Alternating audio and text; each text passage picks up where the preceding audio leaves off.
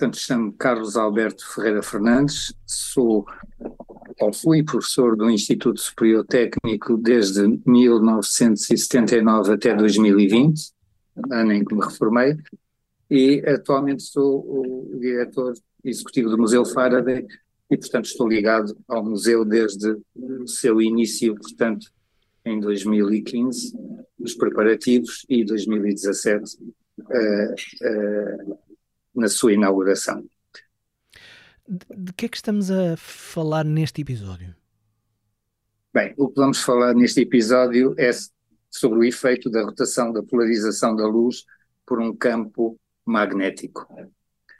É, não há um nome, nome, mais simpático e mais fácil? Não, exatamente, é um bocado obstruso este nome. Eu poderei dizer, trocar isto por miúdos, tá bom? Força! É, portanto, é, o efeito tem a ver com, portanto, reporta-nos a, a, a, Michael Faraday, é, que está bastante ligado ao museu. Como, Sim, eu, te, eu, ia, eu ia dizer que já tinha ouvido esse nome em algum lado. Bom, e o Michael Faraday trabalhou no fabrico de novos vidros muito densos e estudou as propriedades ópticas desses mesmos vidros. No fundo, uh, o, o, resultado da, deste, desta experiência que nós também vamos executamos no, no, no, no Museu Faraday é, é deriva do facto de uh, Michael Faraday ter sido um curioso, e um curioso muito especial, um curioso com formação, um curioso que uh, gostava de tocar nas coisas. E assim uh, ele ligou os seus interesses, que eram interesses na altura, portanto estamos a falar em 1800 e meados do, de, meados do, do, do século XIX, eh, em que ele eh, se interessava fundamentalmente pelo campo magnético, as propriedades magnéticas dos materiais e por algumas propriedades e também pelas propriedades óticas dos materiais. No fundo, aqui poderíamos ligar ao Instituto Superior Técnico e à, e à, e à, e à minha, à minha porque, porque é que eu estou também um pouco ligado a este assunto? Eu, uh, em meados dos, de, do, do, dos anos 80, do, do, século passado, portanto, logo a seguir ao meu doutoramento, eu uh, fui docente de uma disciplina que se chamava Propriedades Eletromagnéticas dos Materiais. Uh, a sigla era PEM. Bom, essa, essa disciplina, basicamente, o que falava era da história de três, das propriedades elétricas e magnéticas dos materiais, ou seja, estudava os materiais e uh, o seu, vamos chamar assim, ADN, é, é a resistividade a, a, ou condutividade, a permeabilidade magnética e a, a permitividade elétrica. Era a história deste, destes três parâmetros. E esses três parâmetros, portanto, no fundo, uh, como eu disse, estão ligados às propriedades dos materiais. Ora, propriedades dos materiais essas que eram muito do gosto, agora voltando outra vez ao século XIX, de Michael Faraday. E ele eh, especialmente eh, se dedicava ao estudo das propriedades ópticas de alguns materiais. Ele era químico de formação e, portanto, estava muito interessado em, em estudar os vidros uh, e determinado tipo de vidros. É curioso que nessas suas experiências, há 170 anos, ele uh, foi utilizar conhecimentos que se reportavam a 170 anos para trás, de um senhor, um, um senhor que começou a fabricar vidros britânico, isto uh, quase que faz pensar que de vez em quando há assim umas ideias luminosas com uma periodicidade de 170 anos, mas não, é, não é assim. Todos nós sempre nos uh, voltamos para trás um pouco, aproveitando o trabalho feito por, por, uh, por cientistas de renome, ou curiosos, ou pessoas que estudaram, estudaram os vários efeitos. E Faraday foi um dos, um dos exemplos da, da, daquilo que nós vamos falar hoje, que é aquilo que ficou até com o seu nome, a rotação de Faraday, ou efeito de Faraday, ele pode ser definido de, ou, ou designado de formas diferentes, mas leva o seu nome, exatamente porque ele foi a pessoa que, eh, de certa maneira, descobriu eh, um determinado efeito pela primeira vez, ou seja, a interferência, que ele, ele era muito bom a fazer isto, a, interferência, a ligação entre ehm, um, um campo magnético e a luz. E é, uh, digamos, talvez o primeiro que, faz essa, estabelece essa ligação, porque a observa. E, uh, como era curioso, ele gostava de fundamentar aquilo que observava. Para ser observável, há, é, há necessidade de algo físico, de um objeto, uhum. e até porque estamos a falar no contexto deste programa, há um objeto relacionado com este assunto, correto? Sim, vamos lá ver. Uh, as experiências que ele fez uh, para quando descobre, porque é curioso, mexe nas coisas, é, ele era fundamentalmente um experimentalista, um, ele usa, aliás, no seguimento do seu mentor, o Michael Faraday, aparece a seguir àquele que era considerado o maior cientista da época, que era britânico, aliás, o país, o país mais forte na altura do mundo, que era Sir Humphrey Davy, que era também um, é considerado esse considerado o fundador da eletroquímica. E Faraday segue as suas pisadas. Ora, a, a, diferença entre eles de anos, portanto, um, eles são contemporâneos, e, e portanto, um, o Sir Humphrey Davy usava nas suas experiências da eletroquímica inicial, usava coisas que quase que arrepiavam do ponto de vista do ponto de vista de materiais, de, de, não é materiais, dispositivos. Uhum. A tecnologia não estava desenvolvida e ele uh, inventava coisas que se nós fôssemos ver uh, um, o, o, seu, o seu, como é que se diz, o seu laboratório, estou a falar do Humphrey, Humphrey Davy, uh, era absolutamente primitivo. Michael Faraday vem uns anos depois, mas poucos anos depois, portanto, se houve algum desenvolvimento entre os dois, foi também muito pequeno em termos de tecnológicos. Portanto, ele usava uh, aquilo que se chamava a prata da casa, que, que prata é essa que não brilhava nada. Que, agora, ele tinha, era imaginação, uhum. sabia tocar nas coisas e, sobretudo, sabia tirar conclusões daquilo que via.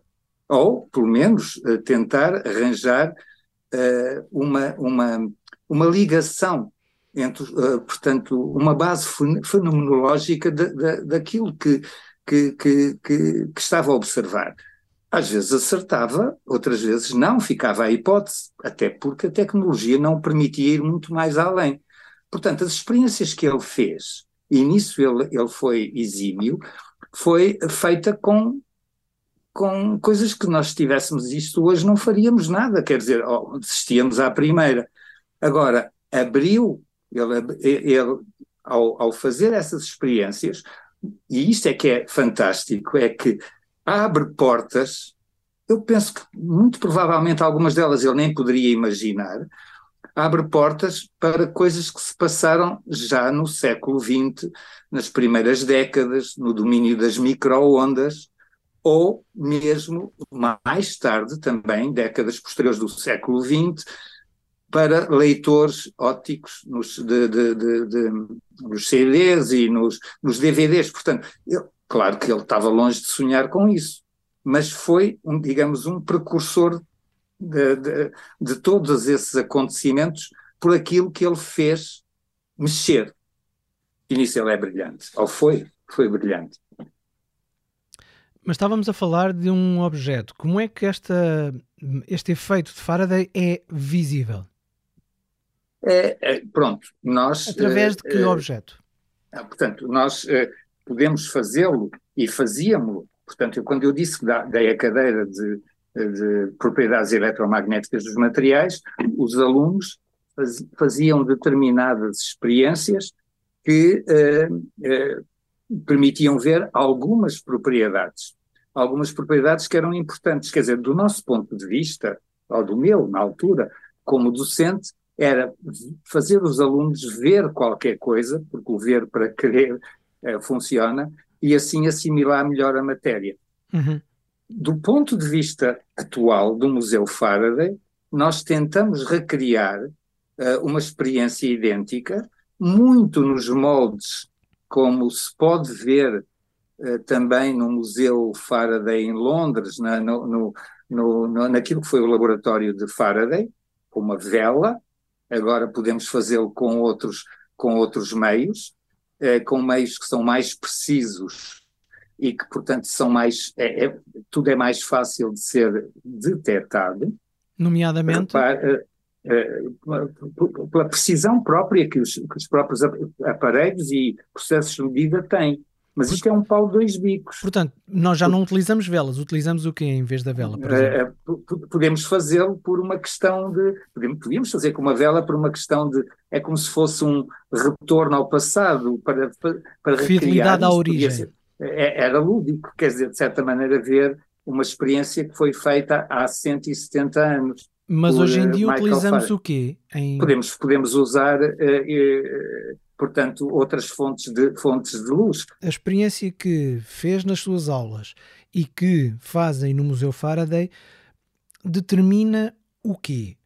Ou seja, em que é que pode ser utilizada e o que é que, por um lado, prova e o que é que pode se é o caso, medir?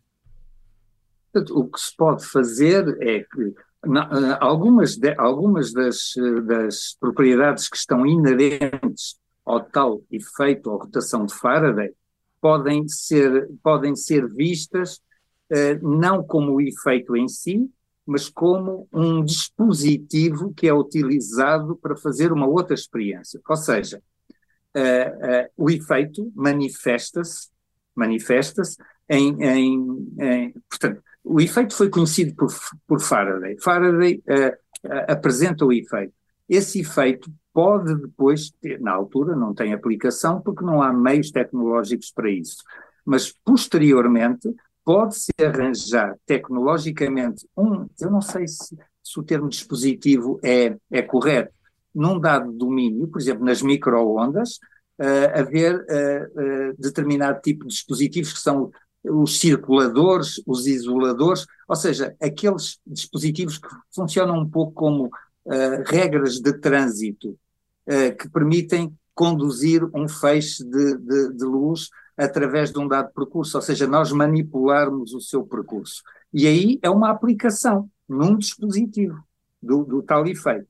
Outra coisa é ver arranjar uma experiência em que o efeito se vê, ou seja, se vê exatamente a rotação de, de, de, de Faraday, Faz, uh, tendo um, um, um, como é que se diz, um, um, um ecrã onde uh, supostamente o feixe, se não fosse desviado, incidia, ou fazer desaparecer esse feixe por causa da tal rotação de Faraday que altera o percurso do feixe. E isto pode ser manipulado com, experimentalmente pelos alunos, para verem o efeito.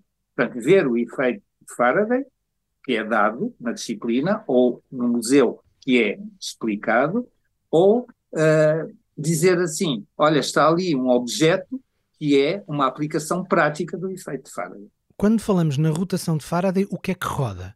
E segundo, o que é que se pode mudar e como para que os efeitos sejam diferentes. O que se pode mudar é, portanto, no fundo, é o, o, o, o ângulo de rotação. E o ângulo de rotação tem a ver, ou o plano de polarização da, da, da, da luz, uh, uh, tem a ver com, o, com os materiais que se usam. E mais uma vez aqui uh, estamos a fazer uma ligação que é muito comum no, no domínio no, científico. Precisamos de um campo magnético precisamos de, pronto, de uma, de uma fonte de luz. Podia ser a da vela, pode ser a, o, de, de, uma fonte de luz mais sofisticada, um laser, quer dizer, uma coisa que não, não, não existia na altura. E precisamos de um material. Lá está, propriedades eletromagnéticas dos materiais. Precisamos de um material. Mas esse material não é um material qualquer. como estamos a falar de uma coisa que é óptica, interessa-nos, ele foi buscar os vidros e, e determinado tipo de vidros. E nós podemos fazer com que a luz, uh, so, podemos manipular o índice de refração da luz e fazemos isto através de um, de, um, de um campo magnético. É necessária a existência de um campo magnético. Um campo magnético, um material e a, e a, e a luz podem produzir, nós podemos fazer variações de várias coisas que têm a ver com o ângulo de rotação. E esse ângulo pode ser uma coisa mínima, tão pequena que não há efeito nenhum, ou não é visível. Portanto, quando digo, se eu falar num ângulo de um grau, um grau, numa distância pequena, não se vê. Estar a dizer, olha, isto é perpendicular, são 90 graus. Não, não é perpendicular, é 89,5, eh, ninguém dá conta. Agora, porque eh, estamos a medir essa distância num espaço que é o espaço da amostra, do vidro, que é pequena. Mas se fosse a distância da Terra à Lua, meio grau, ah, dá uma diferença enorme, quer dizer, desde que sai daqui. Percebe, portanto, é o efeito borboleta, sim, eu sei. Exatamente. Portanto, significa que nas experiências que nós fazemos, podemos dizer nada acontece. Aquela rotação que o Faraday, que, que aliás não é do Faraday, é de um outro, de um outro uh, cientista, que determina esse ângulo de rotação, esse ângulo de rotação pode ser de valor desprezável. E, portanto, quer dizer, nada acontece. Ou então, esse ângulo depende de coisas que nós podemos mexer. É dos vidros, da, do índice de refração, depende do campo magnético e depende da espessura da amostra também. E então nós podemos julgar de maneira a que aquele ângulo seja visível. Visível quer dizer, não seja meio grau, seja, seja por exemplo, 45 graus ou 90 graus, e, portanto, os alunos poderem ver que uh, algo se vai passar numa, numa direção diferente do feixe de luz. Portanto, o feixe de luz viu a sua trajetória alterada. Esta é uma experiência que, quando digo alunos, ou, uh, como é que se diz, no museu, pessoas que visitem um museu e que podem verificar ali um efeito que uh, aparentemente uma imagem pode aparecer ou desaparecer e depois a imaginação não é do Faraday agora, mas aqui do meu colega uh, ou dos meus colegas do, do museu poderem explorar isto para fazer coisas muito apelativas para os visitantes do museu. Eh, sou Moisés Simões Piedade, eh, fui professor do Instituto Superior Técnico até 2012. A partir de 2015 começámos a trabalhar na criação do Museu Faraday, eh, ao qual agora estou ligado até aos dias de hoje como diretor honorário. Na rotação de Faraday estamos a brincar com a luz? Estamos a alterar uh, tá. o curso da, natural da luz? Não, estamos a alterar uma propriedade. A luz é um campo eletromagnético, mas no tempo de Faraday não se sabia eh, isso, não é? Portanto, agora sabe-se que a luz tem a mesma natureza que tem uma onda de rádio, não é? Só que a frequência é diferente, ou o comprimento de onda é diferente. Mas, eh, de facto, nós estamos a manipular algum, algum, alguma parte da componente da luz, não é? Eh, a luz, se for linearmente polarizada, é a sobreposição de dois campos eletromagnéticos, em que eh, tem uma polarização circular, roda num sentido, a outra roda no outro sentido, à esquerda e à direita. O, o efeito do que o Faraday descobriu, eh, nessa altura ele não, não tinha esta ideia de que, de que a luz tinha duas componentes, portanto, a luz para ele era uma coisa que que, que ele nem sabia bem o que é que era, portanto.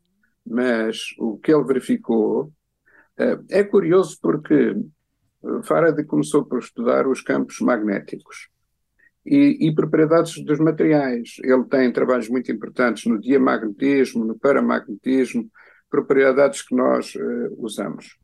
No Museu de, de Royal uh, Society inglesa existe uma réplica uma reconstrução do laboratório de Faraday. E nesse laboratório está um eletromagneto gigante que o Faraday construiu para estudar as propriedades magnéticas dos materiais. esse eletromagneto, é, é preciso lembrar que na altura fazer uma bobina não havia fio isolado, nem com plásticos, nem com esmalte, era fio de cobre uh, com um, um tecido uh, enrolado para separar as espiras umas das outras. Portanto, tem um aspecto muito arcaico. Todos os trabalhos do Faraday que envolvem bobinas e, e, e, e solenoides uh, têm um aspecto muito grotesco, porque são, é um, são fios de cobre enrolados em, em pano, não é?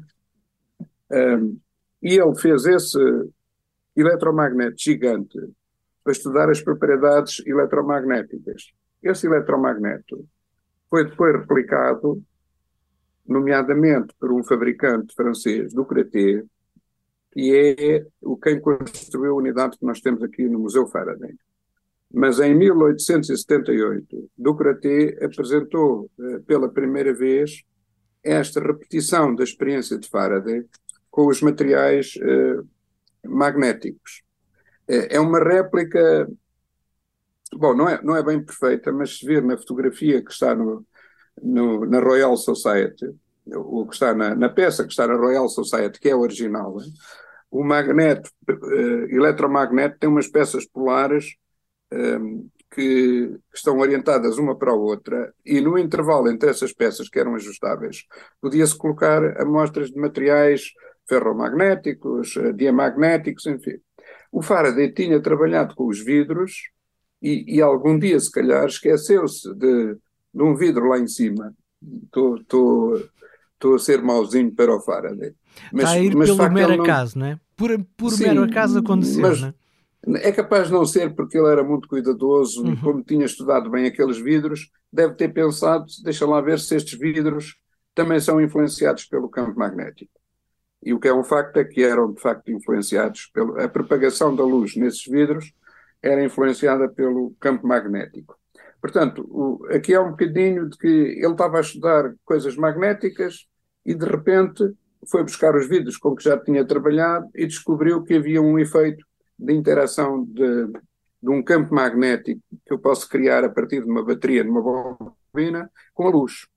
Ora, este efeito, para mim, é um efeito fundamental, é uma das bases que permite relacionar a luz com, mais tarde, com o campo eletromagnético. Depois dos trabalhos de Maxwell e Hertz, isto começou tudo a fazer sentido.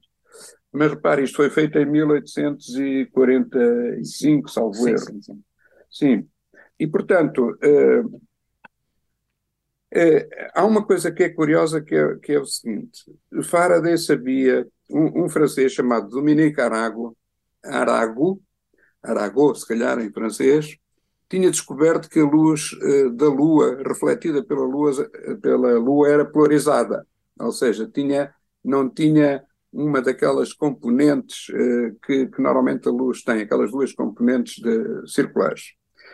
Uh, e isto começou a intrigá-lo, portanto, também, e ele fez experiências com polarizadores, portanto, com polarizadores de luz. E os polarizadores podem retirar uma das componentes, o outro polarizador a seguir pode retirar outra componente e, e fechar a passagem da luz a partir de, da rotação de dois polarizadores que ele põe no caminho óptico, não é? Como, como o Marco sabe, eh, que é fotógrafo também, uh, ou gosta de fotografia, nós usávamos os, aqueles polarizadores nas máquinas para retirar algumas componentes de reflexos nas montras e, e eh, quando tiramos fotografias uhum. no, na, luz refletida nos automóveis, permite aumentar o contraste. Basicamente, estamos a eliminar uma das componentes de polarização da luz. Eu gosto, acima de tudo, de ver fotografias. Tirar fotografias sim, é uma sim, coisa sim. que às vezes me escapa um bocadinho. Tirando aquelas, ah, é? que, tirando é, aquelas que tiro com, com, com, com o telefone. Eu fazia muita fotografia. Não, não, não. Eu, eu tinha dois hobbies desde o princípio. Eh, era a fotografia e a rádio, basicamente. eu faço é? o que faço em, em, em imagem, faço às vezes mais por tato do que por do que sabendo o que é que estou realmente a fazer, ou saber ah, dar os nomes às coisas que estou a fazer. Eu estudei mesmo fotografia, portanto, construí um laboratório, fazia revelações, a preto e branco, a cores, filmes, portanto, fazia todo esse percurso da, da fotografia. Mas, mas uh, falei só nisto por causa do, dos polarizadores Uhum, que são muito percebo. frequentes para aumentar o contraste das imagens, tirar reflexos. Sim. Uh, e, portanto, o Faraday fez, uh, nessas experiências com a óptica, fez isso. E, portanto, com dois polarizadores ele conseguia eliminar, bloquear a luz que atravessava um determinado meio. Como estava a trabalhar também com os campos magnéticos, deixa cá ver se o campo magnético tem alguma interação e, portanto, saiu-lhe a sorte grande. Facto, o campo magnético interagia com a luz. Esta descoberta é fundamental. Uh, depois, uh, houve uh, vários fabricantes de instrumentos científicos, nomeadamente o Ducreté. Nós temos aqui alguns objetos. Este objeto que temos no museu foi fabricado pelo Ducreté para aí em 1900, pela minha estimativa. Porque em 1878, na Feira Universal de Paris, Ducreté apresentou o primeiro demonstrador deste efeito do Faraday. O primeiro pedagógico, mesmo para, para investigação e também para pedagogia. E, e tentou mais ou menos replicar o, o, objeto que o Faraday tinha, tinha feito. Aquilo que nós temos é uma edição mais recente deste, deste aparelho e, e este aparelho permitia, já do Ducreté, fazer os dois tipos de experiências. Experiência com materiais magnéticos, em que eu poderia pendurar uma amostra por um fio que ficava entre as peças polares do, do, do, do eletromagneto e, e, ver qual era, se, se, era repelida, se era atraída, portanto, posso, posso fazer essas experiências. Eh, os diamagnéticos, não sendo magnéticos, repelem, se houver um campo magnético, esse objeto repele esse campo, portanto, afasta-se do campo. Nós temos aqui experiências de diamagnetismo no museu, em que podemos ver exatamente isso, e, e, e, permite fazer este objeto, digamos, demonstrador científico, permite fazer exatamente a experiência de rotação de Faraday e também as experiências de magnetismo que o Faraday fazia. Portanto, Esse... Nesse aspecto é um objeto muito, muito interessante do ponto de vista de pedagógico. O demonstrador que temos no, te no técnico é um desses demonstradores de que estamos a falar? É, um, é um Ducraté mais recente, mais recente do que aqueles que o Ducraté apresentou na Exposição Universal de Paris. Estamos em a falar então de uma data a rondar é, o quê? 1900, penso eu que isto é 1900, o, o, o que nós temos, uh, tipicamente, repara o seguinte, Ducraté fez uh, vários instrumentos científicos magníficos, magníficos, e terminou a fazer rádios magníficos. São rádios mais icónicos que atualmente existem, por volta de 1920. E a partir de, dessa altura, que a rádio começou-se a desenvolver, a empresa chamou-se Ducraté e Thompson.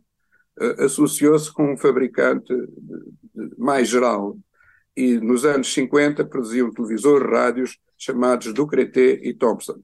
Mas de facto a origem foi na criação de instrumentos científicos, pedagógicos e científicos, e este instrumento deve estar naquela na zona de clivagem em que a Ducreté passou dos instrumentos científicos para os rádios, é? Foi por volta de 1920. Portanto, eu estimo que entre 1900 e 1920 é a origem deste objeto que nós temos, que é bastante mais evoluído do que os que foram apresentados na Exposição Universal de Paris de 1878. E este que temos no técnico, sabemos como é que veio ter ao técnico? E, pá, e você, o Marco faz uma pergunta que eu muitas vezes tento encontrar respostas, mas, mas não sei. Provavelmente foi um instrumento da física, mas como o técnico foi feito em 1911, eu não sei se nós temos aqui alguns objetos que vieram do Instituto Industrial de Lisboa e eu não tenho a certeza se este já foi comprado por volta de 1911, era um instrumento para a física, basicamente. Pode, é? ser, um, pode ser um instrumento ainda mais velho que o próprio técnico. Sim, provavelmente sim. Nós temos aqui instrumentos que são bastante mais velhos que o próprio técnico. E está, uh, está usável, ou seja, uh, ah, está usável. É, é Nós ainda não tivemos. fazer a experiência. Sim. sim, é possível, mas nós ainda temos. Não, eu estava a fazer esta experiência com um amigo meu que infelizmente faleceu em dezembro e, portanto, isto ficou assim um bocadinho. Um, o Jorge Amarante foi aqui nosso colaborador desde o início, de, que o Marco até conhece, não é? Conheceu desde o início de 2015 do, do museu. E, e, nós estávamos envolvidos nesta experiência e também na, na experiência da, das microondas que já referimos no outro podcast, eh, que enquanto não sabíamos, começámos por fazer essa experiência, eh, no caso das microondas, mas depois, o, quando adoeceu, nós não sabíamos como é que aquilo ia terminar e eu fiz questão de não mexermos nas experiências em que ele estava envolvido, eh, enquanto eh, não, não soubesse como é, que, como é que ele ia responder aos tratamentos a que estava a ser submetido.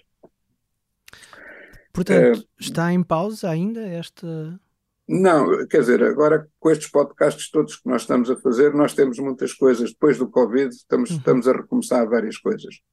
Mas basicamente nós estamos a recomeçar o da Ampola, que já fizemos um podcast, que uhum. está, neste momento está o engenheiro Rui Louro uh, uh, a fazer ali uns acabamentos finais. Está o das microondas, que o Rui Louro também está envolvido. Eh, e, portanto, nós temos aqui uma série de, de trabalhos que estão em fase de, de serem concluídos. É? Eh, deixe-me só, Marco, dizer, talvez o, o, o, professor Carlos Fernandes falou nisso, mas eu, eu gostava de enfatizar mais este aspecto, que é o, o, que este efeito nos permite. Nós só podemos ler um, eh, um, oticamente um CD devido ao efeito de rotação de Faraday. Não há isto, este efeito é fundamental. Porquê? Porque quando eu ilumino o disco com um laser, a luz é refletida e a luz passa por um, por um, um mecanismo de polarizadores ópticos em que uh, a luz uh, em que se separa a luz incidente, a, a, luz incidente e a refletida têm o mesmo percurso, o mesmo caminho. Mas o, o, o, os polarizadores com a rotação de Faraday separam esses dois caminhos. E, portanto, eu consigo receber num fotodíodo o, o, o, a emissão refletida pelas marcas do disco eh, onde incidiu o laser. Mas repare, o caminho é o mesmo. Eu estou a separar o, o emissor do receptor. Isso é feito oticamente e normalmente com a rotação de Faraday. Outro aspecto que o professor Carlos também referiu e que tem uma, uma utilidade enorme é em microondas, que é os, os, os circuladores e os uh, isoladores, que nos permitem, de facto, uh, contornar os caminhos, uh, no, neste caso em microondas, em guias de ondas, e as ondas seguem. E eu posso ligar um porto a outro porto através deste mecanismo de rotação de Faraday, numa cerâmica, neste caso é, trabalha não com luz, mas com uma, uma onda eletromagnética, não é? Mas, mas o efeito é o mesmo. É? Uh, acho que hum, consegui dizer tudo que uh, era importante sobre esta descoberta, que eu acho que foi quase por acaso, mas conhecendo o Faraday, diria que nada é por acaso com o Faraday. Uh, mas é uma descoberta fundamental. Estamos mesmo a acabar o que lhe peço é eh, dizer a quem nos ouve como é que podem conhecer um bocadinho mais sobre este efeito de Faraday no Museu Faraday. Bom, nós, estamos, eh, nós temos uma série de documentos que estão uh, disponíveis no nosso repositório e provavelmente podem ser anexados ao, ao, ao podcast. Certo. E também, e também eh, esses documentos referem experiências que nós fazemos, mas também as podemos repetir no museu, no museu Faraday, quando as pessoas o visitarem.